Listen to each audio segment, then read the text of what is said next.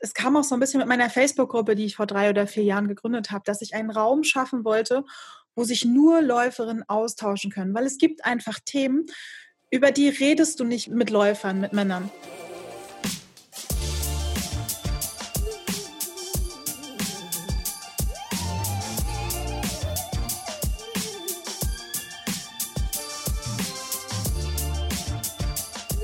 Hi, herzlich willkommen zum Achilles Running Podcast. Ich bin Eileen aus dem Team Achilles und ich freue mich wirklich sehr darüber, dass ihr wieder mit dabei seid. Ein bisschen Applaus dafür. Sein Hobby zum Beruf machen und dann wirklich die Selbstverwirklichung darin finden. Wie viele von uns träumen eigentlich davon? Na gut, eine Antwort habe ich an dieser Stelle leider nicht, aber ein Beispiel ein sehr positives Beispiel, wo genau dies geklappt hat. Und zwar bei Mandy Jochmann. Sagt euch vielleicht jetzt nichts, aber dann vielleicht ihr Blog Go Girl Run. Denn den hat die Powerfrau nämlich vor einigen Jahren gegründet. Zuerst als so eine Art digitales Lauftagebuch und mittlerweile ist der Blog eine Multi-Channel-Marke geworden. Also mit Podcast, Webseite, Facebook-Gruppen, Kursen, Vorträge und einem Buch. Und ich hoffe, dass ich jetzt nichts vergessen habe. Mandy möge es mir verzeihen. Aber jedenfalls Überall möchte Mandy andere Menschen und wie ihr Name es bereits verrät, vor allem Frauen zum Laufen motivieren. Und ihre Idee von Female Empowerment möchte sie so ein bisschen da verbreiten. Hier im Achilles Running Podcast spreche ich mit Mandy unter anderem über ihre ganz persönliche Laufgeschichte. Also wie ist sie zum Laufen gekommen und wie hat das Laufen sie verändert? Denn daraus hat sich so ihre Mission auch gegründet. Also Laufen, Achtsamkeit und Female Empowerment beim Sport und vor allem auch durch Sport. Aber ihr Männer, keine Angst, äh, ihr kommt hier auch nicht zu kurz, äh, denn fast alle Ansätze, die Mandy hier so aufzählt und erzählt, zur Motivation und zur Bestärkung der Eigenpersönlichkeit, die könnt ihr genauso gut anwenden. Also seid gespannt auf ganz, ganz viel Power hier im Podcast. Jetzt aber viel Spaß beim Gespräch mit Mandy Jochmann von Go Go Run. So, ich starte jetzt hier wieder meine Aufnahme. Atme einmal tief durch. So, Klappe die äh, dritte oder 75. oder sowas. Wir versuchen es nochmal. Hallo Mandy, schöne Grüße in den Norden. Das ist tatsächlich jetzt unsere zweiter Versuch der Aufnahme. Äh, wir sind ja hier ganz transparent. Aber erstmal, hallo Mandy, schöne Grüße in den Norden. Wie geht's dir? moin, moin, Aline. Hallo, ihr Lieben. Ich freue mich total, äh, hier bei euch im Podcast zu sein. Ja, ich freue mich auch. Wie geht's dir? Ist alles gut? Mir geht's prima. Ich muss gestehen, ich bin ein bisschen aufgeregt, obwohl ich selbst ja auch einen Podcast habe. Es ist nochmal was anderes, wenn man mit jemand ja. anderem redet. Genau, aber Dinge passieren, dann nimmt man auch einfach dreimal von vorne auf. Das ist das, ist das Coole, weil wir beide Podcasterin sind, wissen wir genau, was da los ist. Und das Geschäft lebt von Pannen. So, du hast es gerade schon angedeutet, du bist auch Podcasterin, weil ähm, vielleicht nicht unbedingt alle bei Bandy sofort wissen, äh, wer du bist. Ich sag jetzt mal ein bisschen, du versteckst dich hinter einer Brand. Und zwar hinter Go Girl Run. Das ist deine Marke, das ist, ähm, war früher mal ein Blog, mittlerweile würde ich es als Marke bezeichnen, denn es ist noch viel, viel mehr. Es ist ein Buch, es ist ein Podcast, es sind äh, Vorträge, es ist ganz viel, aber ich glaube, das kannst du wahrscheinlich noch am besten erklären. Genau, ähm, das ist auch immer meine Lieblingsfrage. Was machst du eigentlich beruflich? Und dann muss ich mich immer entscheiden. Genau, ich muss immer entscheiden, okay, was nehme ich jetzt? Also es gibt natürlich die Massen an Jobbeschreibungen, wie ich bin die Gründerin von Google Run, ich bin Online-Unternehmerin, ich bin Podcasterin, Bloggerin, Buchautorin, Social Media Managerin, Influencerin. Genau, also ich mache alles oder nichts, das stimmt nicht, ich mache alles. genau, ich bin die Gründerin von Google Run, das ist mittlerweile Deutschlands größter Laufblog für Frauen. Und Google Run war ganz lange eigentlich so meine kreative Spielwiese. Ich habe vor sieben Jahren mit dem Laufen angefangen und habe für mich irgendwie zum einen ein Medium gesucht, um mich kreativ auszudrücken, weil ich Kreative bin. Ich habe Kommunikationsdesign studiert, wollte auch immer mal was mit Journalismus machen, habe da mich auch früh schon, also wollte früh Journalistin werden, habe mich dann aber dagegen entschieden. Und mit Google Run verbinde ich mittlerweile alles, was ich liebe, was mir Spaß macht. Es gibt Menschen, die folgen mir seit über sechs Jahren, mit wow. auf so meine persönliche Entwicklung und Reise auch genommen. Also es fing bei Google Run mit Laufen an, dann kam das Reisen dazu, weil ich überall, wo ich hingereist bin, gelaufen bin, dann kam Triathlon dazu. Mittlerweile geht es halt vor allem um drei Komponenten bei Google Run, um Laufen, Achtsamkeit und Female Empowerment. Weil das ist das, wo mich mein Weg hingeführt hat, dann irgendwann zu sagen, okay, Google Run, klar, der Name sagt auch Girl. Ich finde, Männer können da auch viel mitnehmen. Aber gleichzeitig hat es mich dazu gebracht, so zu der Person zu werden, die ich gerade bin. Und ich möchte eben Frauen dabei unterstützen, selber auch in ihre Kraft und Stärke zu kommen. Und für mich ist eben dieses Obercredo leichter zu laufen, sowohl körperlich als auch mental. Das ist mhm. Google Run, genau. Und ich bin die Frau dahinter sozusagen. Manchmal ist es auch so, dass meine Freunde sagen, ja, du bist ja Google Run. Und dann heiße ich nicht Mandy, sondern Google Run, ja. Kannst du dir ja im, im Perso als zweiten Namen eintragen lassen. Genau, und das ist auch das Thema, worüber wir heute sprechen wollen, so ein bisschen Female Empowerment äh, durchs Laufen. Und das kommt ja, wie du gerade schon ein bisschen angedeutet hast, nicht von ungefähr. Das ist ja nicht eine Idee, die so morgens mal im Kopf aufplöppt, so ja, ja, ich mache jetzt mal viel mehr Empowerment durchs Laufen, sondern es steckt ja meistens eine persönliche Geschichte dahinter. Und ähm, ich bin mal so frech zu behaupten, es steckt deine persönliche Geschichte dahinter. Und du sagtest schon gerade, du bist äh, vor sieben Jahren hast du mit dem Laufen angefangen, im Frühling 2013. Und jetzt nimm uns mit gerne in den Winter 2013. Also so kurz davor, wer, wer warst du da, wer bist du da gewesen, was hast du so gemacht? Genau, verrückt, oder? Sieben Jahre sind schon. Ja. Die Zeit fliegt. Auf jeden Fall war ich offensichtlich 25, wenn ich jetzt zurückrechne. genau, das war mein zweites Jahr in Berlin, wo sich unsere Wege auch treffen. Du lebst ja in Berlin und ähm, ich habe damals auch in Berlin gelebt. Das war, ich hatte glaube ich die Probezeit gerade hinter mir in meinem ersten großen Vollzeit-Werbeagentur-Job. Also ich bin wie gesagt Kreative, ich habe Kommunikationsdesign studiert und dann in der Werbeagentur als Art Directorin gearbeitet wenn Menschen nicht wissen, was das ist, ich habe halt die Designs gemacht, dass mhm. alles schick aussieht. Und das war so ein richtiger 24-7-Job. Also du hast nur am Computer gesessen, relativ wenig dich bewegt. Das war dann wirklich so mit Überstunden machen, 8 Uhr abends Pizza bestellen, hier noch ein Bierchen und wir wissen ja alle, das setzt dann auch irgendwann an. Man sieht mich jetzt natürlich im Podcast nicht, man muss halt dazu sagen, klar, ich habe ein bisschen mehr auf der Hüften damals war das so, dass ich so gemerkt habe, oh, ich habe Rückenschmerzen bekommen und Schultern und unterer Rücken und merkte so, das kann ja nicht so richtig sein. Also bis mit 25 hier schon anfangen, dass mir das alles wehtut, dass ich außer Atem bin, wenn ich zu uns hoch in den vierten Stock gehe zu Hause. Ich war schon immer so ein bisschen sportlich, aber nie ambitioniert sportlich. Also ich mhm. habe mich immer irgendwie bewegt und ich wollte auch immer irgendwie laufen. Aber ich habe diesen Einstieg nie gefunden. Also ich habe immer so ein bisschen übertrieben, ne? dann gleich so die erste Strecke fünf Kilometer, was ich glaube ich nie geschafft habe. Aber das war dann das Ziel. Und hatte den Fort, also das Glück, dass ich zu dem Zeitpunkt eine ganz, ganz tolle Arbeitskollegin hatte, die selber schon lange gelaufen ist. Und die hat mir sozusagen das Geheimnis des Laufeinstiegs verraten, nämlich da wirklich zum einen mit Gelassenheit anzugehen und zum anderen mit kleinen Strecken zu starten. Also wirklich kleine Strecken bedeuten maximal zehn Minuten dein erster Lauf oder sogar mit einem Wechsel aus Gehen und Laufen. Und ich so, hä, okay, hm, war erst nicht so richtig überzeugt, aber sie ist halt schon mehrfach im Halbmarathon damals gelaufen und dann dachte ich, naja gut, wenn die das sagt, dann probiere ich das mal aus. Und die hat das auch mit dieser Lockerheit so rübergebracht. Dieses, ja, das soll Spaß machen. Das muss ja jetzt nicht hier so auf Krawall sein. Laufen soll Spaß machen. Was für eine Message. es darf. Ich, ich würde sogar sagen, Laufen darf Spaß machen. Und ich glaube, das ist auch was, was ich in meiner Arbeit immer wieder merke. Das wird uns nie vermittelt in der Gesellschaft und im Schulsport. Es geht immer um Leistung. Also ich habe das für mich schon immer, glaube ich, irgendwie gemerkt. Deswegen habe ich Sport auch immer weitergemacht, so im Fitnessstudio, irgendwelche Kurse oder so. Mhm. Aber es hat, mir ging es immer darum, ich will Spaß haben. Ich will irgendwo, irgendwo in dieser Stunde da lächeln. So. Oder mal lachen. Oder denken, oh Gott, wie siehst du gerade aus? und das hat sie halt mir auch mitgegeben. Und dann hat sie gesagt, so, pass auf, ich ähm, mache dir deinen ersten Trainingsplan. Das hat sie dann auch gemacht meinen ersten fünf Kilometer Lauf bin ich dann vier oder fünf Monate später gelaufen und der hat sich wirklich ganz langsam aufgebaut. Und du kennst es vielleicht von deinem eigenen Laufeinstieg, dass so, ja. man feiert das dann so, der erste Kilometer, der zweite und man denkt, man, man, man merkt so, wenn es dann leichter wird, klar, die ersten Läufe sind der Horror, also ich bin da auch ja. im Oh Gott, ich konnte nicht atmen nach den ersten zehn Minuten und dann musste ich auch noch einen vierten Stock hoch. Tragt mich hoch, tragt mich hoch. Aber dann nimm uns doch mal mit an den ersten Lauf, an den du dich noch bewusst noch erinnern kannst. Ich erinnere wie, mich an den ersten Lauf. Ja, super. Wie, wie ging es dir davor, bevor es losgegangen ist? Na, auf der einen Seite war ich durch meine Freundin voll motiviert. Und ja. dass ich so dachte, okay, klar, also die hat mir das jetzt gemacht, wie cool ist das? Ich probiere das jetzt aus und okay, das wird schon klappen. Und dann wirklich geguckt abends. Es war, ja, es war im März, so, ne? Es war so kurz vor dunkel. Hoffentlich sieht mich keiner.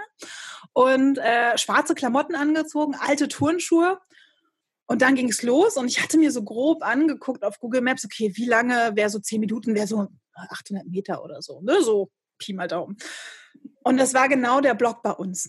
Und dann bin ich da auch los und dann immer so, sie hat gesagt, okay, nicht so schnell laufen, schön langsam, ne? Das habe ich dann auch gemacht und habe so nach 100 Metern, alter Bananenfalter. Und habe schon gepustet wie so ein Nilpferd, hatte einen roten Kopf, aber ich war so, nö, du probierst das jetzt. Und dann hatte ich diese 10 Minuten geschafft und dachte so, ja, also ich war total fertig, muss man dazu sagen. Ne? Also es war so, oh Gott. Aber ich hatte zehn Minuten geschafft und ich dachte, okay, dann probierst du das übermorgen auch. Und ich hatte das Glück, dass ich sie hatte. Sie hat mich halt wirklich mit ihrer Erfahrung versorgt und auch gesagt, denk daran, Regenerationstag dazwischen. Vielleicht bist du motiviert, aber lass einen Tag frei, mach dich ein bisschen warm, ein paar Dehnübungen. Das kannte ich halt aus dem Fitnessstudio, ne? Das habe ich dann auch so ein bisschen gemacht. Und das war so der erste Lauf. Und dann dachte ich, boah, es war jetzt anstrengend, aber du probierst es in zwei Tagen nochmal und schaust, wie es dann ist. An den Lauf erinnere ich mich nicht mehr.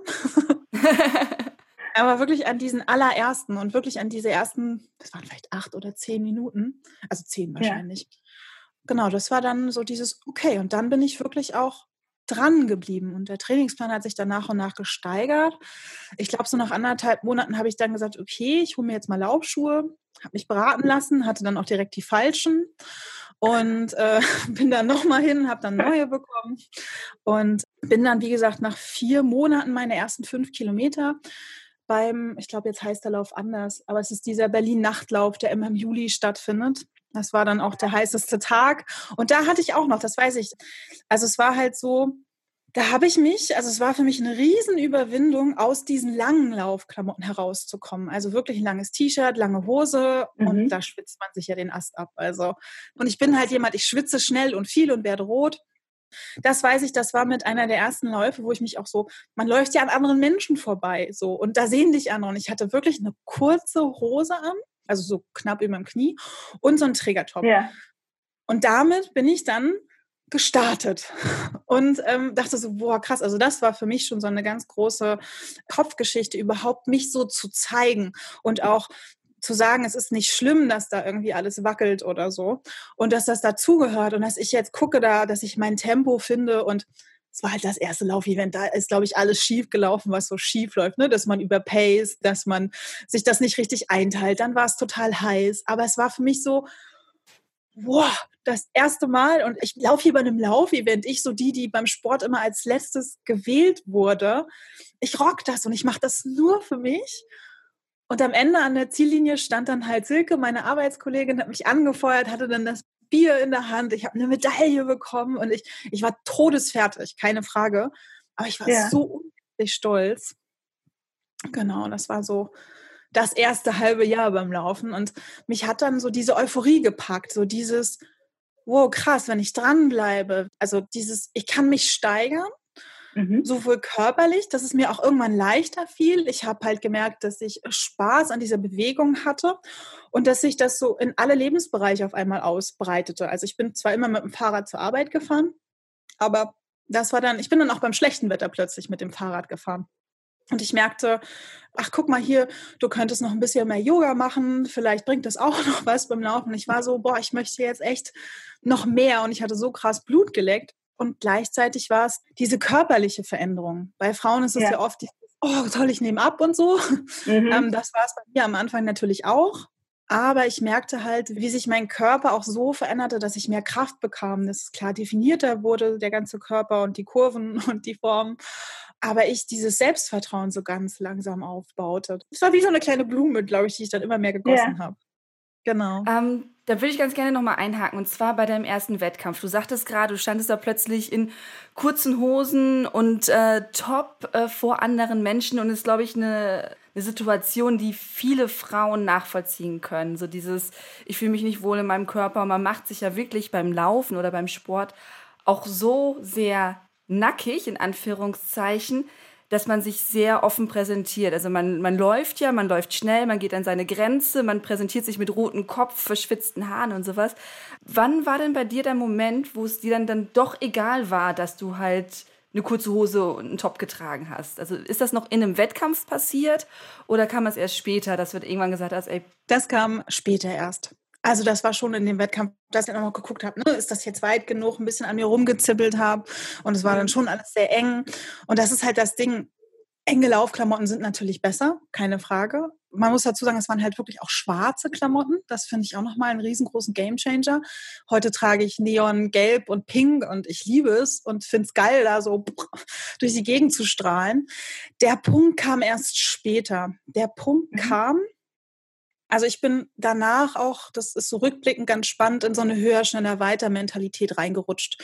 Das war auch, ich bin dann in Berlin auch bei Running Cruise mitgelaufen, was definitiv geil ist. Also ich finde Laufgruppen immer klasse. Ja. Habe aber im Nachhinein gemerkt, man muss immer so ein bisschen gucken und sich auch so schauen, ne, ist das jetzt mein Wunsch oder lasse ich mich von der Gruppe mitreißen und passt das zu dem, was ich auch kann? Und bei uns war das in der Running Crew, in der ich damals war, sehr auf, okay, jetzt zehn Kilometer, jetzt Halbmarathon. Plötzlich sind anderthalb Jahre später alle Halbmarathon gelaufen und das wollte ich auch. Und bei mir, klar, habe ich mich dann auch mit Ernährung auseinandergesetzt und ich habe dann auch so eine krasse Low-Carb-Diät gemacht und habe dann wirklich bestimmt sieben, acht Kilo abgenommen.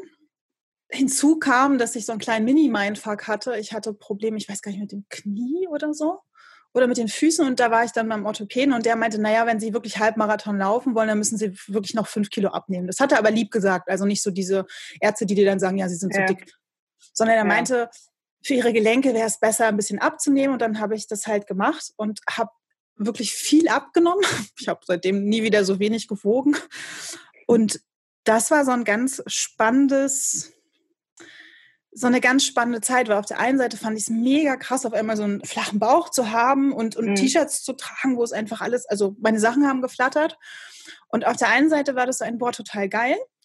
Und auf der anderen Seite habe ich gemerkt, wie mir diese Form der Ernährung nicht gut getan hat. Es gab irgendwann mal noch einen Community Run, einen Moment, wo ich mich nicht mehr erinnere, wie ich von der U-Bahn nach Hause gekommen ist, weil ich so einen Aussetzer gehabt haben muss und mega unterzuckert war und dann gemerkt habe, okay, das ist zwar cool und schön und jetzt bist du irgendwie dünner, nicht vollschlank oder so, aber du bist dünner als sonst. Ich habe mich zwar fit gefühlt, aber gleichzeitig gemerkt, da ist irgendwas falsch in meinem, also irgendwas funktioniert da nicht in meinem Körper, dem fehlt ganz dringend etwas.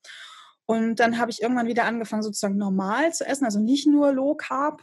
Und irgendwo in diesem Prozess dazwischen bin ich irgendwo angekommen mit, dass es mir wichtig war, wie es meinem Körper auch geht, dass ich nicht mehr mhm. versucht habe, einem Ideal zu entsprechen, weil ja, auch in meinem Kopf war dieses Ideal von, natürlich ist es leichter zu laufen, wenn man weniger wiegt, keine Frage. Also das habe ich körperlich auch gespürt. Ich bin schneller gelaufen, leichtfüßiger, aber ich habe halt gemerkt, dass mein Körper halt gestreikt hat. Und das war der Moment, in dem ich gemerkt habe, dass es ganz wichtig ist, dass Körper und Geist im Einklang sein sollten, auch beim Laufen. Und ja. dass es mir dann nicht mehr so wichtig war. Und das war auch die Zeit, in der es mir nicht mehr wichtig war, wie ich aussehe für andere. Und da fing ich dann irgendwann an, bunte Klamotten anzuziehen. Und ich war auch in so einer Gruppe von Leuten, die einfach bunte Sachen anhatten, mhm. wo ich merkte, ja, dann ganz ehrlich, dann, dann schwabbeln da die Ärmchen, aber ich mache halt Sport und ich bewege mich und ich fühle mich wohl in diesem Körper dann nach einer Zeit dann wieder. Ich glaube, mir hat am Anfang auch oft dieser Gedanke geholfen, ich mache wenigstens was das hat dazu geführt, dass es mir irgendwann egal wurde, was andere Leute denken. Mhm. Wo sind wir da jetzt ungefähr? Kannst du das noch so einschätzen? Welches Jahr oder? Ich würde mal sagen, so Anfang 2015.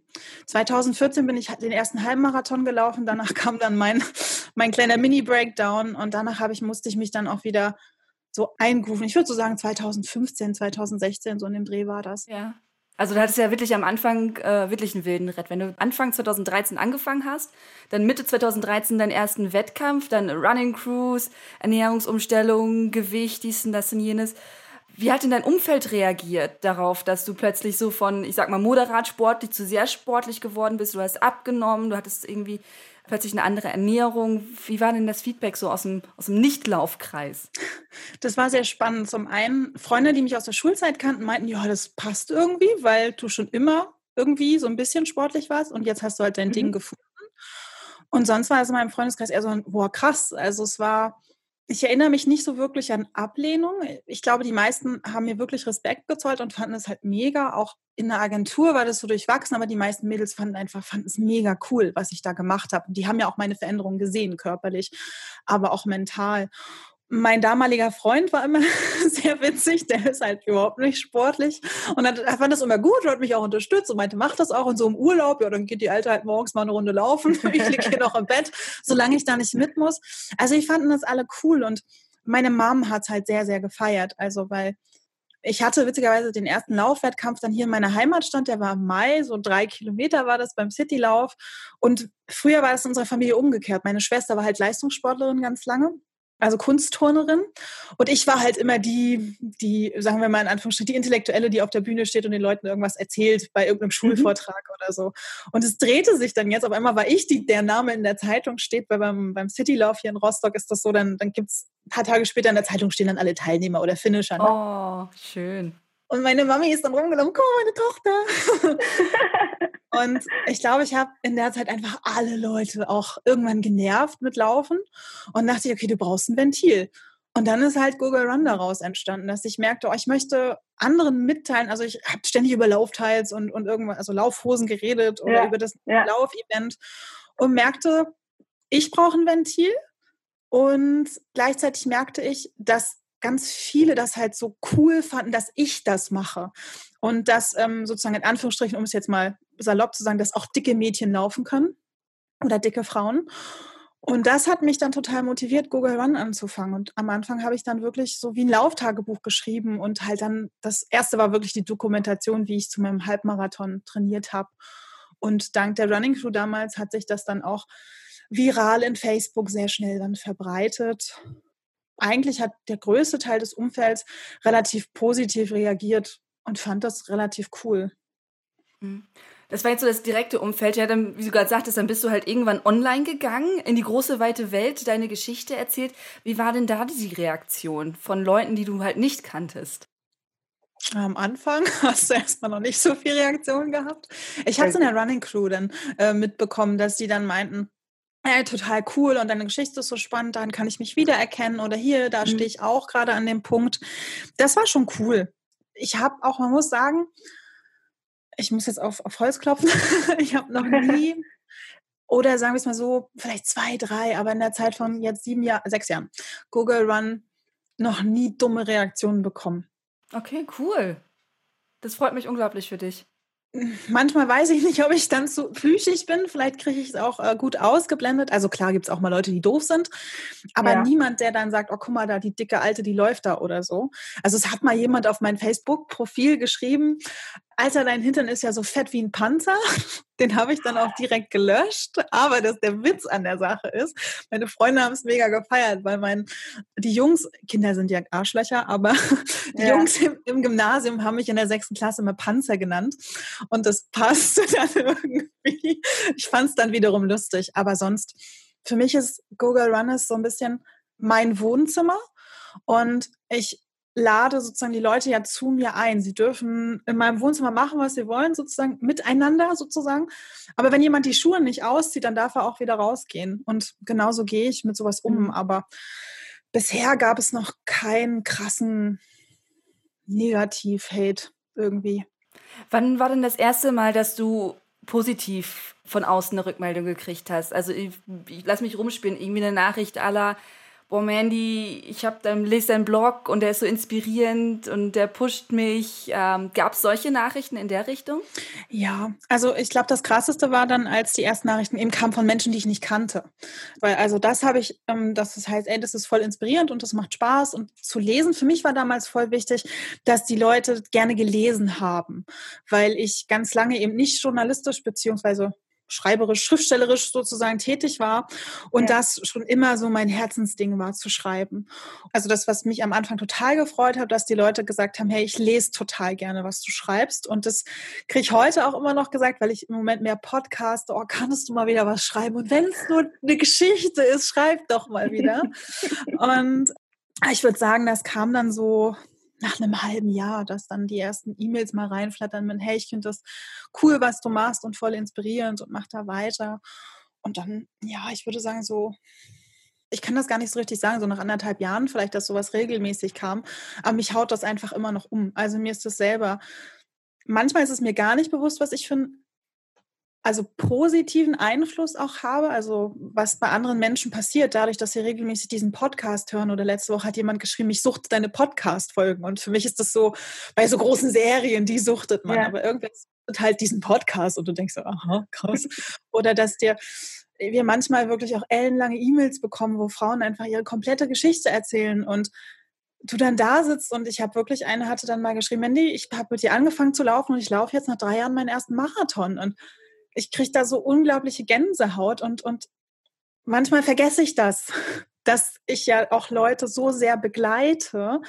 Klar, ich sehe, du kennst es auch, du sitzt hier vor deinem Mikro und sprichst irgendwie deine Sachen oder du schreibst im stillen Kämmerlein deine Texte, aber da kam auch irgendwann der Moment, dass ich mir bewusst gemacht habe, was für einen Einfluss ich habe. Also, dass ich damit natürlich auch verantwortungsbewusst umgehe auch mit dem, was mhm. ich nach außen trage, dass ich auch auf Nebenwirkungen hinweise, dass ich auch sage, hey, und es ist nicht alles so einfach und es ähm, kommt nicht von jetzt auf gleich und pass auf dich auf und genau. Macht dir das manchmal auch Angst? Also, dass ja. du, ja? Ja. Am Anfang bin ich, glaube ich, sehr, sehr frei raus mit allem. Mhm. Ich hatte so vor drei Jahren, 2016 war so ein Jahr, das war für mich privat auch echt krass. Und das habe ich auch nach außen getragen. Ich habe auch viele persönliche Blogposts geschrieben. Also es war immer noch so eine Mischung. Also es ist nicht so wie zum Beispiel Achilles Running. Das ist ja nur ein Magazin und es ist jetzt nicht so super persönlich. Und also ist es schon, aber ich weiß, was du meinst. Genau, ja. zu einem Tagebuchblog. Bei euch ist es natürlich sehr sachlich und bei mir ist es eine Mischung aus sachlich und Persönlichkeit und es mhm. ist natürlich auch eine persönliche Marke, die ich verkörper, die sehr zum Teil an meine Person gebunden ist. Und das habe ich dann auch nach außen getragen und das war halt die Trennung von meinem langjährigen Freund. Plus ich wusste nicht, wohin mit mir und meinem Leben. Und das war zum Beispiel auch so ein Moment, zum einen diese Verantwortung, die ich nach außen habe, aber die Verantwortung, die ich auch mir gegenüber habe. Mhm. Also wirklich ein Cut. Äh, also ich habe damals, 2016, 2017, für mich auch gelernt, ich muss auch auf mich aufpassen. Ich kann nicht immer alles rausschreien. Also kann ich schon. Und die Leute bekommen sehr, sehr viel Persönliches von mir. Aber ich bin nicht mehr so privat vielleicht wie vorher. Also man, klar, man sieht äh, in Live-Sessions von meinem Wohnzimmer, aber ich erzähle mhm. halt auch nicht mehr alles. Das ist eigentlich, ich habe eine Verantwortung mir gegenüber, auf mich aufzupassen. Und wenn ich auf mich aufpasse, kann ich auch gut wieder viel für andere tun und geben. Und gleichzeitig macht mir die Verantwortung nach außen hin natürlich auch Angst, weil ja, das, was ich rausgebe, hat natürlich auch Gewicht. Ne? Wenn ich jetzt einen, einen Tipp rausgebe, wo sich jemand dann ja verletzt oder so, klar, kann dir dann auch gesagt werden, ja, du bist schuld oder so, aber gleichzeitig ist es dann auch wieder das Thema Eigenverantwortung. Also ich glaube, das Größte an Verantwortung, was mir halt manchmal Angst macht, ist halt auch dieses, ich kann das gar nicht so richtig artikulieren. aber ja, also es, mir macht das manchmal Angst und ja auch zu manchmal zu überlegen, wer guckt sich das alles an oder so. Das ist auch mhm. verrückt. Das bin ja nicht mehr nur ich und klein und mir fehlen gerade die Worte. kein Problem, kein Problem. Das passiert selten. Aber ja, ich habe manchmal Angst vor der Verantwortung. Sehe ich positiv, wenn ich Leute dazu bringe, äh, um Worte zu ringen oder sowas. Das freut mich als Journalistin immer sehr. So, yes. ja. Dann äh, kommen wir nochmal so, du sagtest gerade viel, 2016, 2017 ist viel passiert, auch mit äh, Go Go Run. Ab wann hast du denn gemerkt, dass es mehr ist als nur dieses ja, dieses Lauftagebuch, wie du am Anfang gesagt hast, also du hast es halt mehr so tagebuchmäßig geschrieben. Wann hast du gemerkt, okay, es ist mehr, da steckt mehr Potenzial hinter, die Leute wollen mehr? Das war vor ungefähr drei, vier Jahren, mhm. als ich ähm, mir vorgenommen habe, ist auch so eine Sache, ich will ein Buch schreiben. ich habe ich hab irgendwann gemerkt oder gesehen, also klar einmal, wie viele Menschen ich zum Teil zum Laufen bringe. Also mhm. damals natürlich ein bisschen weniger als jetzt. Aber dass Leute diesen Ansatz toll fanden, diesen Ansatz von es entspannt angehen zu lassen, wirklich zwei Minuten gehen, drei Minuten laufen, das anzufangen. Und habe dann mal so ein bisschen mich umgeschaut und gemerkt, hey, auf dem Buchmarkt gibt es eigentlich kein richtig gutes Buch für Laufanfänger. Das sind dann meistens irgendwie die Laufbibel oder so, wo mit Laktaten um sich geworfen wird, äh, Laktatwerten oder was weiß ich. Und du bist davon sofort, je nachdem, wo du stehst, erschlagen. Ja, völlig überfordert, auch mit den ganzen Begriffen. Genau, diese ganzen Begriffe und dann sollst du gleich zehn Kilometer laufen. Und ich wusste selber, dass das ist cool, mhm. aber das bringt nicht so in Anführungsstrichen, sag ich mal, die Durchschnittsfrau auch zum Laufen. Und mir ging es dann darum, sozusagen meine Laufphilosophie so ein bisschen an die Frau zu bringen. Und ich wollte das als Buch machen. Und dann hat eine andere Bloggerin, die auch so ein bisschen wie ich damals mit Laufen und Reisen thematisch unterwegs war, da haben wir uns zusammengeschlossen und haben Get Ready to Run geschrieben.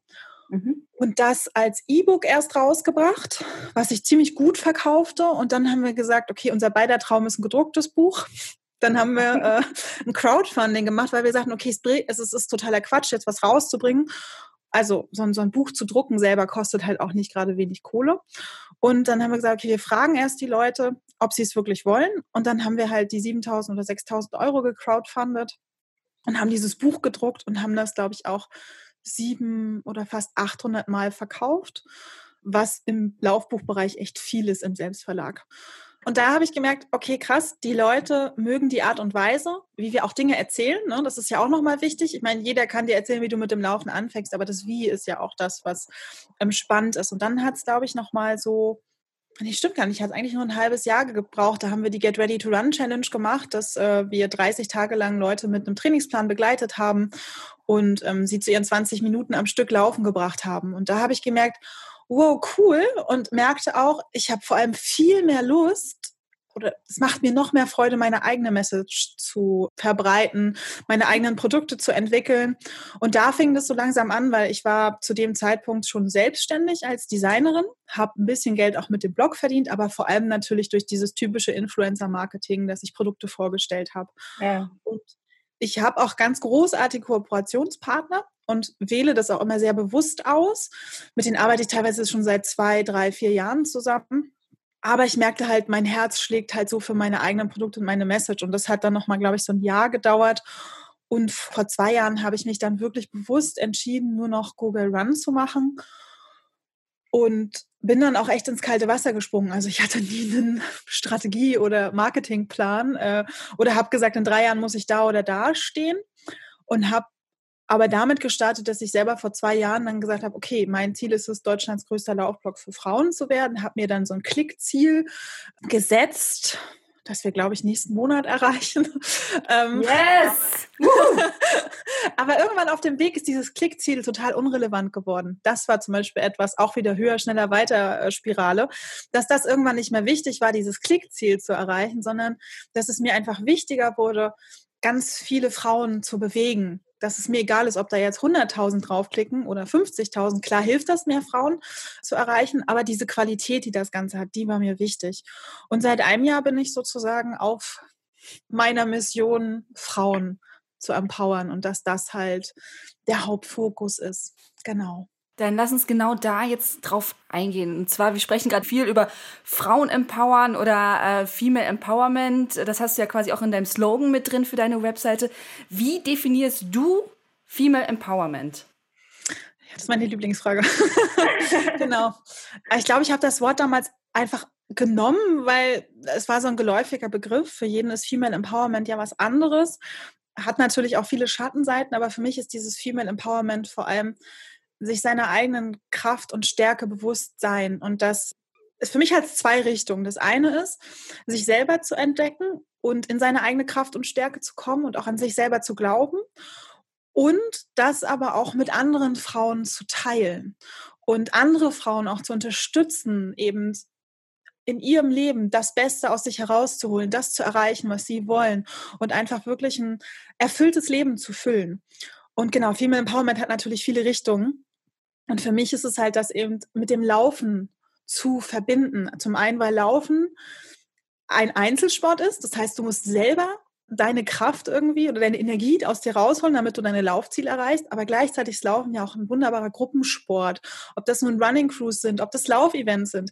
Du musst zwar alleine die Kraft aufwenden, aber mhm. in einer Gruppe gemeinsam kannst du dich halt empowern sozusagen, kannst du dich bestärken und das hilft dir, glaube ich, nochmal ein Level höher zu kommen und setzt dem Ganzen so ein i-Tüpfelchen auf. Und das ist für mich vor allem Female Empowerment, Frauen rauszuholen aus oft auch vielleicht dieser Opferrolle oder manche merken das ja auch gar nicht, dass sie sich immer klein machen und mhm. einfach nein, du kannst das. Hör auf, immer leider zu sagen und im Vergleich zu den anderen bin ich voll langsam. Scheiß drauf, so. Du rockst das, du machst das und das ist einfach mega, mega geil. Und das ist was, was mich selber voll antreibt, weil ich auch solche Menschen in meinem Leben habe, die mich dabei unterstützen. Und mir macht es unglaublich viel Spaß, da mit Frauen zu arbeiten, zu gucken, was haben sie für Glaubenssätze, wie kann ich ihnen dabei helfen, sie sozusagen aufs nächste Level zu bringen. Und das auch immer in ihrem Tempo und ihrer Geschwindigkeit. Du hast ja jetzt gerade schon ein paar Sachen angedeutet, wie viele Frauen, wir müssen jetzt so ein bisschen klischeemäßig reden oder sowas, sonst ist es einfach schwer, das Ganze zu fassen, ähm, sich so ein bisschen klein machen. Wo siehst du sonst noch die größten Unterschiede, jetzt ganz klischeehaft gesprochen, zwischen Frauen im Laufen und Männer im Hobbylaufen? Ne? Also wir reden jetzt nicht von den Profiathleten, sondern wirklich so äh, die Normalos, das Fußvolk vor hier. Naja, zum einen eben genau dieses sich selber klein machen, nicht an sich glauben, viel auch sich mit anderen vergleichen. Das machen Männer auch, aber auf anderen Ebenen. Bei Frauen ist es ganz oft dieses, ich glaube, vielen fällt es schwer, den Vergleich so zu nutzen, dass es sie ähm, bestärkt, dass sie sagen, yay, oder motiviert. Ich würde aber sagen, das ist 50-50. Bei vielen ist es so, dass sie sich dann wieder klein machen, dass dann die innere Kritikerin rauskommt. Und bei Frauen ist es natürlich auch, ja, ich will jetzt mal sagen, der Leistungsdruck ist, glaube ich, auch nochmal ein anderer als bei Männern. Männern lernen einfach auch viel mhm. eher, dass Leistung wichtig ist. Und bei Frauen ist es so ein, das setzt sie dann gleich negativ, also oftmals negativ unter Druck, dass sie auch denken, sie müssen dann alles unter einen Hut bekommen. Und Frauen haben ja auch gefühlt 10.000 Jobs auf einmal, während der Mann halt vielleicht zwei oder drei Jobs hat, äh, also ne, Lebensjobs. Ich glaube, das spielt da sehr, sehr oft mit rein. Und dieses Vergleichsding ist halt auch so ein Riesending, ja. Kam es für dich denn mal in Frage, deine, du hast zwar gesagt, von wegen du fokussierst dich auf Frauen, es können auch Männer äh, bei dir mit reinlukern. Kam es für dich denn mal in Frage, das einfach geschlechterneutral zu machen? Also, dass du sagst, okay, ich bin einfach für alle da? Oder beziehungsweise, warum fokussierst du dich so auf Frauen? War es ursprünglich. Ich wollte mich nie in diese Richtung drücken lassen und nur für Frauen was machen. Und ich war auch immer, immer wenn alle gesagt haben, ja, Google Run, das ist ja nur für Frauen, war ich immer so, hä, nee, ist für alle so. Und irgendwann kam, also zum einen natürlich der Punkt von, dass man natürlich äh, strategisch und marketingmäßig sich dann mal irgendwann festlegen sollte, wer ist eigentlich meine Zielgruppe. Und gleichzeitig war das ein, ich hatte irgendwann, das war wahrscheinlich auch so 2015, 2016, diesen Gedanken von, ich bin eine Frau, ich laufe wie eine Frau, ich bin Läuferin und ich verstehe Frauen einfach noch mal sehr viel besser als Männer. Und deswegen habe ich dann irgendwann mich selber überredet zu sagen, das ist jetzt nur für Frauen. Also zumindestens mhm. ähm, die leichter laufen Produkte sind wirklich nur für Frauen. Und es kam auch so ein bisschen mit meiner Facebook-Gruppe, die ich vor drei oder vier Jahren gegründet habe, dass ich einen Raum schaffen wollte, wo sich nur Läuferinnen austauschen können, weil es gibt einfach Themen, über die redest du nicht mit Läufern, mit Männern. Also ich mache das, mich stört das nicht. Ich kann mit, auch mit meinem besten Freund über PMS und Menstruation reden. Der findet das vielleicht nicht so cool. Ich versuche da meine Hürden abzubauen, weil ich finde, das ist ganz wichtig, darüber mit anderen zu sprechen. Aber es gibt halt viele Frauen, die würden halt nicht sagen, hier, ich habe äh, Schürfwunden an der Brust, was mache ich denn? Oder sagt mir was zum Sport BH. Und da habe ich gemerkt, das gibt es noch nicht. Das ist wichtig. Und deswegen war es dann, das ist jetzt nur für Frauen, aber bei meinen Workshops oder bei Events, die ich mache, bei Live-Sessions, ich finde es großartig, wenn Männer mit dabei sind und wenn die auch sagen, ich finde cool, was du machst und genau das spricht mich an und auch Männer dürfen ihre weibliche Seite rausholen und Frauen dürfen auch ihre männliche Seite rausholen. Und wenn sie sagen, hier, ich will das und das erreichen und das ist mein Ziel und ich lasse mich nicht davon abbringen, dann ist das genauso großartig. Aber für mich in der Kommunikation war es dann leichter zu sagen, das ist nur für Frauen. Was sind denn so typische Geschichten? Du sagtest ja auch gerade, du gibst Workshops, Vorträge, du hast deine Power Circle, Facebook-Gruppe. Also dich kann man ja auf ganz, ganz verschiedenen Kanälen erleben und auch mit dir in Kontakt treten. Was sind denn so typische Fragen, Anfragen, Geschichten, die du hörst aus deiner Community? Mhm. Also typische Sachen ist halt so ein bisschen äh, auch Wiedereinstieg, weil ich ähm, lange immer wieder eingestiegen bin. Also ich war lange verletzt, auch zwei Jahre lang eine Verletzung nach der anderen. Mhm. Damit identifizieren sich natürlich viele, die dann immer sagen, oh, ich kriege die Motivation irgendwie nicht wieder und ich komme ganz oft auch wieder der Vergleich mit seinem alten Lauf-Ich. Ne, damals war ich so viel schneller und habe total easy peasy Halbmarathon geschafft und heute schaffe ich nicht mal drei Kilometer. Das ist so ein typischer Mindfuck. Und so typische Geschichten ist halt alles, was in Richtung Vergleichen geht und sich klein machen. Und das ist halt was, was ich natürlich sehr viel schneller sehe als die Frauen. Oft merken die das gar nicht, dass sie sich klein machen durch bestimmte Arten, wie sie von ihrem Lauf reden oder dass sie sich vergleichen. Das sind so diese typischen Sachen, die immer wieder kommen. Gibt es eine Geschichte, die dich besonders beeindruckt hat auf, oder nachhaltig beschäftigt hat? Eine Erfolgsgeschichte oder? Egal, eine Geschichte, die irgendwo, wo du länger drüber nachdenken musstest. Wir können, also wenn du zwei hast, können wir auch gerne eine sehr positive und eine negative nehmen. Oh, es gibt so viele. Es gibt einfach gerade ganz, ganz viele Frauen, die mich sehr, sehr inspirieren. Das ist ähm, zum einen eine Frau, die, ich habe letztes Jahr mein leichter Laufen-Prinzip entwickelt. Also ich wollte das in den Online-Kurs dann umwandeln, die gibt's auch. Der erscheint jetzt auch im Juli wieder. Und letztes Jahr hatten wir eine Testphase gemacht und habe ich Frauen einfach eingeladen und gemeint, hier, wenn ihr Bock habt, meine Inhalte zu testen, mir Feedback zu geben, dann machen wir das. Und da war eben zum Beispiel auch eine Frau mit dabei, die letztes Jahr, glaube ich, noch sehr, sehr wenig gelaufen ist, so vier, fünf Kilometer. Und ich finde sie unglaublich stark, weil sie zum einen jetzt 60 geworden ist. Und das ist, glaube ich, auch oft mein Fakt, dass Frauen immer denken, ah, ich bin schon viel zu alt. Mhm. Das kriege ich manchmal auch, wenn ich nach Feedback frage, ne? warum hast du dich nicht angemeldet zum Beispiel oder was hat dich gehindert, zum Beispiel jetzt in meiner Mitgliedschaft mit dabei zu sein? Naja, mit 48 bin ich viel zu alt. Und dann habe ich immer diese Frau dabei, die einfach 60 ist, die sich Scheiß sozusagen um ihr Alter schert und die den Online-Kurs durchlaufen ist und die einfach, ich habe das richtig gesehen, wie sie so nach und nach diese innere Stärke aufgebaut hat. Und sie ist schon eine total starke Frau. Sie ist zum einen Lehrerin, zum anderen ist sie selbstständig mit Nachhilfe und macht schon echt krasse Sachen, aber hat dieses Strahlen in sich selber einfach nicht gesehen. Und das kam dann nach und nach. Und dann hat sie letztes Jahr im Oktober ihren ersten Traillauf gemacht, ist da die ersten zehn Kilometer gelaufen. Hatte, glaube ich, im Winter auch so einen leichten Einbruch, war verletzt und hat jetzt im Frühjahr wieder gesagt, so, ich gehe das jetzt wieder an und ist jetzt, glaube ich, meine 10 Kilometer Challenge gelaufen und nimmt sich jetzt zu September den ersten Halbmarathon vor, aber gleichzeitig mit so einer Gelassenheit. Also wir hatten letztens auch ein Coaching wieder zusammen, wo sie auch sagte, Hauptsache ich komme da an und ob das Event nun Corona-bedingt stattfindet oder nicht, das ist mir egal. Ich werde an diesem Tag Halbmarathon für mich laufen und diese Gelassenheit und Leichtigkeit, aber gleichzeitig diese Zielstrebigkeit, also diese Balance, die dabei herrscht, das ist halt was, was mich total begeistert, inklusive, dass das Alter total egal ist und dass sie gleichzeitig aber auch so jemand ist, der andere Frauen unterstützt. Also du hast es gerade schon gesagt, genau, ich habe den Power Circle, das ist mein Mitgliedsbereich und da ist sie halt auch dabei und sie ist so sehr, sehr empathisch, unterstützt andere dabei, gibt gute Tipps und das ist halt auch eine Frau, die mich unglaublich begeistert. Ich merke es, ich sehe es dir im Gesicht an.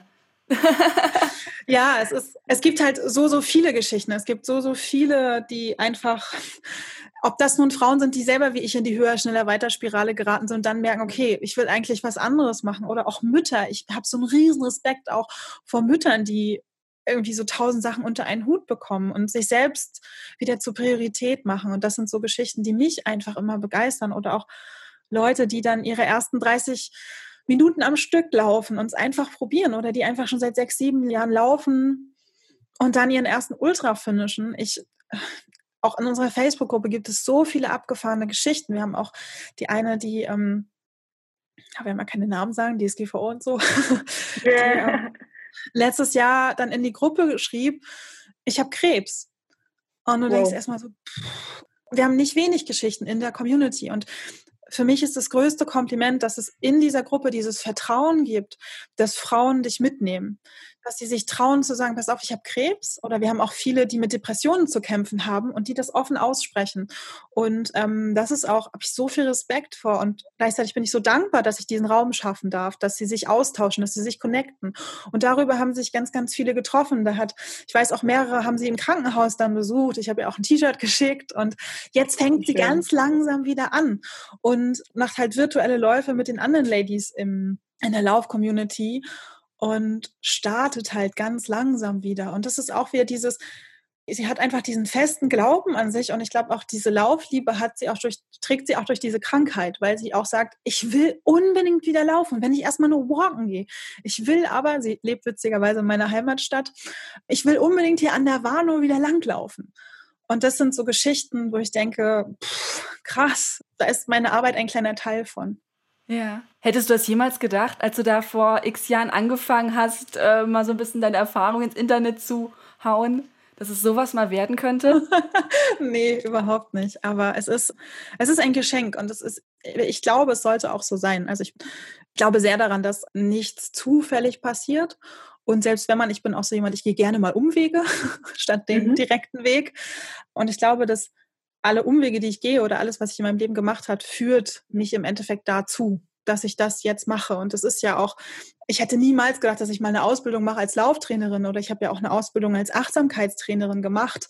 Aber in meiner Arbeit helfen mir so viele Dinge mittlerweile, dass ich einfach ein sehr empathischer Mensch bin, dass ich gut zuhören kann, dass ich zum Beispiel beim Coachen geht es ja auch darum, die Leute nicht nur voll zu sabbeln, sondern die Leute dabei zu unterstützen, das aus sich rauszuholen, was ja eigentlich da ist.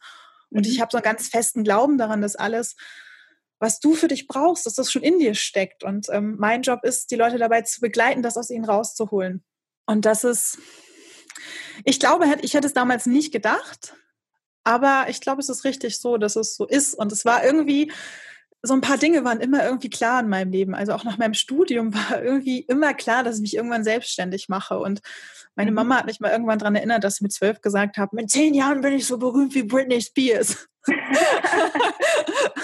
und irgendwo musste ja dieser Wunsch, Dinge nach draußen zu bringen, musste ja mhm. irgendwann mal irgendwo kanalisieren. Und ich meine, vor zehn Jahren, oder vor, jetzt ist es 20 Jahre her, aber sie hat dann gesagt, naja, es hat 20 Jahre gedauert, aber so ein bisschen bekannter bist du dann schon. Ja, zumindest in der Laufszene. Also das äh, merke ich selbst mit Achilles tatsächlich. Es ist jetzt ja. nicht, sind jetzt auch nicht der Spiegel oder weiß ich nicht was oder RTL, aber wenn man so in dem Völkchen der, der Laufenden unterwegs ist oder sowas, merkt man halt doch schon, dass, dass Leute einen kennen. Das finde ich halt auch immer sehr beeindruckend auf verschiedene Art und Weisen. Aber ich möchte ganz gerne auf den Punkt kommen, den du auch gerade schon so ein bisschen angedeutet hast, und so ein bisschen dieses, ja, dieses Empowern, Selbstzweifel loswerden, durchs Laufen. Wie kann das überhaupt klappen? Also, wie kann ich wirklich dieses mich selber durchs Laufen bestärken? Ich habe ja auch so ein bisschen als so untergeordneten Slogan dieses Laufen sich selbst entdecken. Und so war das mhm. halt auch bei mir, dass ich irgendwann gemerkt habe, okay, es ist ganz wichtig, da auch mal hinzuschauen, hinzuschauen, was sind eigentlich die Dinge, die mich zum Beispiel hindern daran, meine Laufziele umzusetzen oder auch wahrzunehmen, wenn ich mich mit anderen vergleiche oder auch einfach wahrzunehmen, boah, ich finde meinen Körper doof oder so. Und ich finde es immer ganz, ganz wichtig, wenn man merkt, okay, da ist irgendwas, das rumort in mir, dass man so ein bisschen, ja, die Zügel selbst in die Hand nimmt und schaut, okay, was kann ich da ändern? Also der erste Schritt ist das auch so, immer sehr Achtsamkeit, erstmal Dinge beobachten, erstmal wahrnehmen, annehmen, gucken, was macht das mit mir? Und es geht immer im ersten Schritt, das ist nämlich das, was viele machen, die wollen sofort was ändern. Aber wichtig ist sozusagen, ich stelle mir das immer wie so ein Scheinwerfer vor, wirklich den da mal drauf zu halten und zu schauen, was ist das jetzt? Weil oft machen wir, dass wir uns dann wegdrehen und dann nicht hingucken. Also das, was da irgendwie im Argen liegt, das ist dann immer das, was im Dunkeln liegt und das ist aber das, was uns dann immer die Beine bricht oder es ist der innere Schweinehund, der hinten auf dem Sofa hockt. Und wenn wir uns damit nicht beschäftigen, dann wird das auch irgendwann immer größer und größer. Und dann sind die Selbstzweifel einfach riesig. Und dann traut man sich zum Beispiel nicht, seinen ersten Marathon zu laufen. Oder man traut sich einfach nicht, ein enges T-Shirt anzuziehen. Ich sage auch immer allen, das ist mir ganz wichtig, dass es ein Prozess ist. Das kommt nicht von jetzt auf gleich und auf Fingerschnips. Und es gibt da ganz, ganz viele Mittel und Möglichkeiten. Und jede darf auch ihren eigenen Weg finden. Also das ist nicht jede meditiert zum Beispiel gerne oder so. Aber auch da, also es gibt so vielfältige Möglichkeiten und das ist das, was ich auch in meinem, in meinem Online-Kurs auch immer wieder sage. Das ist so ein Angebot, Dinge auszuprobieren. Ich fühle mich manchmal wie so eine Kellnerin. Ich habe dann so ein Riesenbuffet für alle aufgebaut. Probiert das doch bitte einfach mal aus und schaut, was das mit euch macht. Also es gibt natürlich tausend Übungen und in meinem leichter Laufen-Prinzip fasse ich das so ein bisschen zusammen. Da gibt es im Endeffekt sieben Säulen, die man so ein bisschen durchläuft und das ist okay. für mich Achtsamkeit, Lauftechnik, Dankbarkeit, Kraft und Koordination, Selbstvertrauen, entspanntes Essen, Selbstliebe und Körperliebe. Und ich mhm. habe gemerkt, dass diese sieben Säulen im Zusammenspiel mich dabei bestärken eben. Also mein großes Ziel ist halt, Menschen dabei zu unterstützen, mit mehr Leichtigkeit, mit mehr Lebensfreude und Gelassenheit zu laufen, aber auch zu leben. Ja. Und natürlich sind nicht immer alle sieben Säulen gleich wichtig oder du kannst nicht immer in allen sieben Säulen arbeiten. Aber da halt hinzuschauen und zu gucken und für sich dann einzuschätzen, okay, mit Körperliebe habe ich ein riesengroßes Problem. Was könnte ich denn da machen? Mhm. Und das unterstützt einen halt langfristig. Und mein großer Gamechanger war halt dieses große Thema Achtsamkeit dass ich halt angefangen habe zu meditieren, dass ich versucht habe, mehr wieder ins Hier und Jetzt zu kommen, dass ich auch meinen Fokus mehr wieder auf Dankbarkeit gerichtet habe. Also das war so dieses Jahr, diese 2016, 2017, das, das, das in meinem privaten Bereich eben so krass war und ich mich so ein bisschen verloren hatte. Und als ich dann anfing mit diesem ganzen Meditieren und Achtsamkeit und sehr viel auch mit Spiritualität mich befasste, merkte ich, krass, meine Meditation oder meine Medizin ist auch Laufen das Laufen hilft mir halt, in meinen Körper zu kommen, hier anzukommen und nicht mit meinen Gedanken sonst worum zu, zu wabern. Gleichzeitig mhm. ist es auch mein kreativer Output, dass mir die besten Ideen natürlich beim Laufen kommen. genau, das war es im Endeffekt. Und gerade wenn es um das große Thema Selbstzweifel geht, ist es eben dieses, beschäftige dich mit dir selbst. Das ist auch immer dieses, klar, es steckt irgendwie alles in dir, aber wenn du nicht zu dir hinguckst, wenn du nicht guckst, was sind das für Zweifel eigentlich? Warum glaube ich nicht an mich? Warum kriege ich immer die Krise, wenn ich durch äh, Instagram scrolle und äh, die Laufzeiten von anderen sehe? Was ja oft auch der Vergleich von Äpfel und Birnen ist. Also ja, warum soll ich mich mit jemandem vergleichen, der seit 20 Jahren läuft, so, ne? Jan Fitschen hat mich da, den, ähm, mit dem hatte ich letztens auch ein Interview und das war ganz lustig, weil der das ich hatte einen Satz gesagt, sehr unbewusst, und dann, genau, es ging irgendwie um seine Europameisterzeit und das war irgendwie zehn Kilometer unter 30 Minuten. Und ich hatte ganz mhm. unbewusst gesagt, boah, da werde ich nie hinkommen. Und dann sagte er so, naja, aber du trainierst auch nicht so viel wie ich damals. Und ich so, boah, krass, stimmt. Jetzt habe ich mich gerade unbewusst mit ihm ja. verglichen. Und das sieht man auch, ne? Auch ich bin davon nicht gefeit. Ich beschäftige mich viel damit. Aber diese Selbstreflexion ist ganz, ganz wichtig. Und das hilft einem beim Thema Selbstzweifel. Und dann einfach zu gucken, was kann ich da machen, was hilft mir? Ist das zum Beispiel eine, eine Powerpose, sich jeden Tag wirklich kraftvoll hinzustellen und wow, oder sich selber jeden Tag zu sagen, auch ich mag mich. Das ist ein Satz, der fällt so vielen Frauen so schwer. Wenn ich dann noch sage, guck in den Spiegel dabei, das ist gar nicht so einfach. Oder Dankbarkeit zum Beispiel. Auch Selbstzweifel ist auch ein großes Thema, das man mit Dankbarkeit sehr gut bearbeiten kann, sich mhm. nach jedem Lauf nochmal einen bewussten Moment Zeit zu nehmen. Es klingt für viele echt seltsam, aber tief ein- und auszuatmen, die Augen zu schließen, den Lauf vielleicht nochmal Revue passieren zu lassen und unter dem Gesichtspunkt, wofür bin ich heute dankbar? Was war schön an meinem Lauf? Und ich merke das bei mir selber manchmal, wenn ich einen richtig beschissenen Lauf hatte, mache ich Spotify auf und höre mir mein eigenes Dankbarkeitsaudio an. Und dann danach ist dieser Ärger entweder verflogen oder erst zumindest weg, weil ich dann mindestens drei Dinge gefunden habe, ja, die mich glücklich machen, wo ich dann merke so, boah, das war gerade echt cool und dann scheiß drauf, ob die Beine jetzt echt schwer war oder ich kaum atmen konnte. Das ist sowas, wenn man das regelmäßig macht, was einem sehr, sehr helfen kann. Mhm. Gut, jetzt hast du gerade schon ein paar Tipps genannt.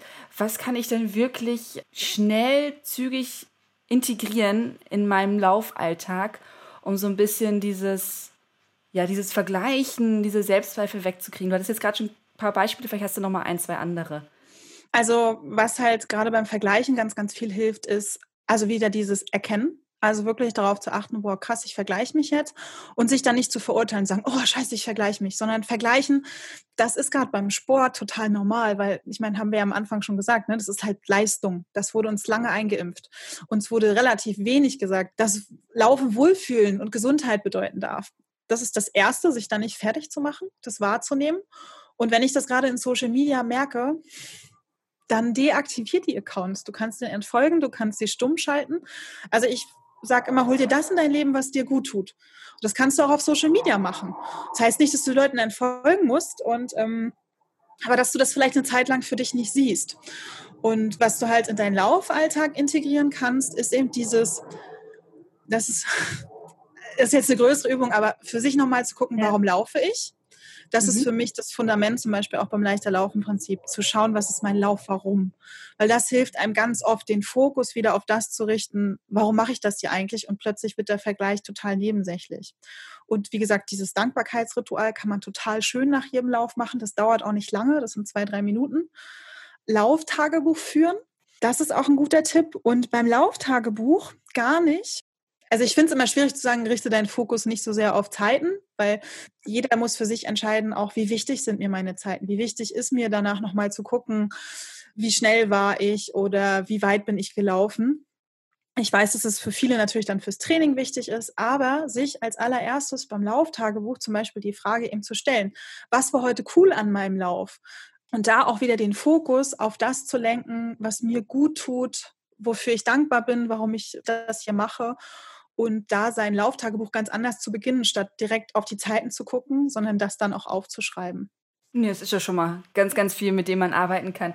Genau. Ähm, als vorletzten Punkt, und ich hoffe, dass ganz viele Männer auch noch drangeblieben sind jetzt bei unserem Gespräch, weil jeder eigentlich, unabhängig vom Geschlecht, ganz viel aus dem ziehen kann, was du gerade gesagt hast.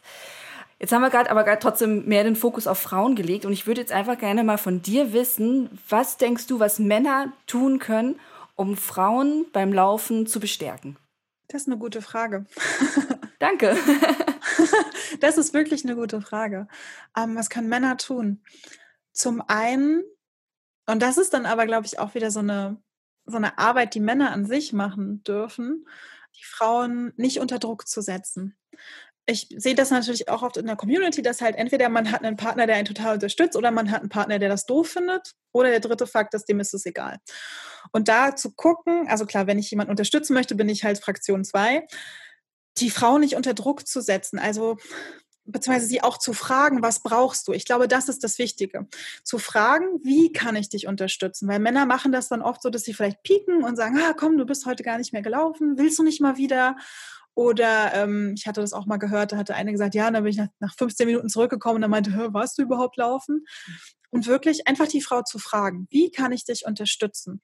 Das eine ist nämlich, dass Frauen das brauchen, dass der Mann sie ab und an piekt und vielleicht ein bisschen stupst. Vielleicht braucht die Frau aber auch, dass der Mann so cool ist und äh, ihre Laufklamotten rauslegt für den nächsten Tag oder so. Oder vielleicht braucht sie es, dass er am Ende, wenn sie zurückkommt, ein Glas Wasser in der Hand hat oder so. Oder ich glaube, das Wichtigste ist da immer in Kommunikation zu kommen und zu fragen, wie kann ich dich unterstützen? Weil das auch so schön zeigt, ich finde toll, was du machst. Auch das kann man artikulieren, glaube ich, als Mann.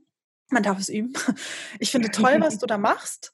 Und vielleicht ist der Mann auch auf einem anderen Lauflevel, wenn er selber läuft. Vielleicht läuft er Marathon und die Frau fängt gerade an.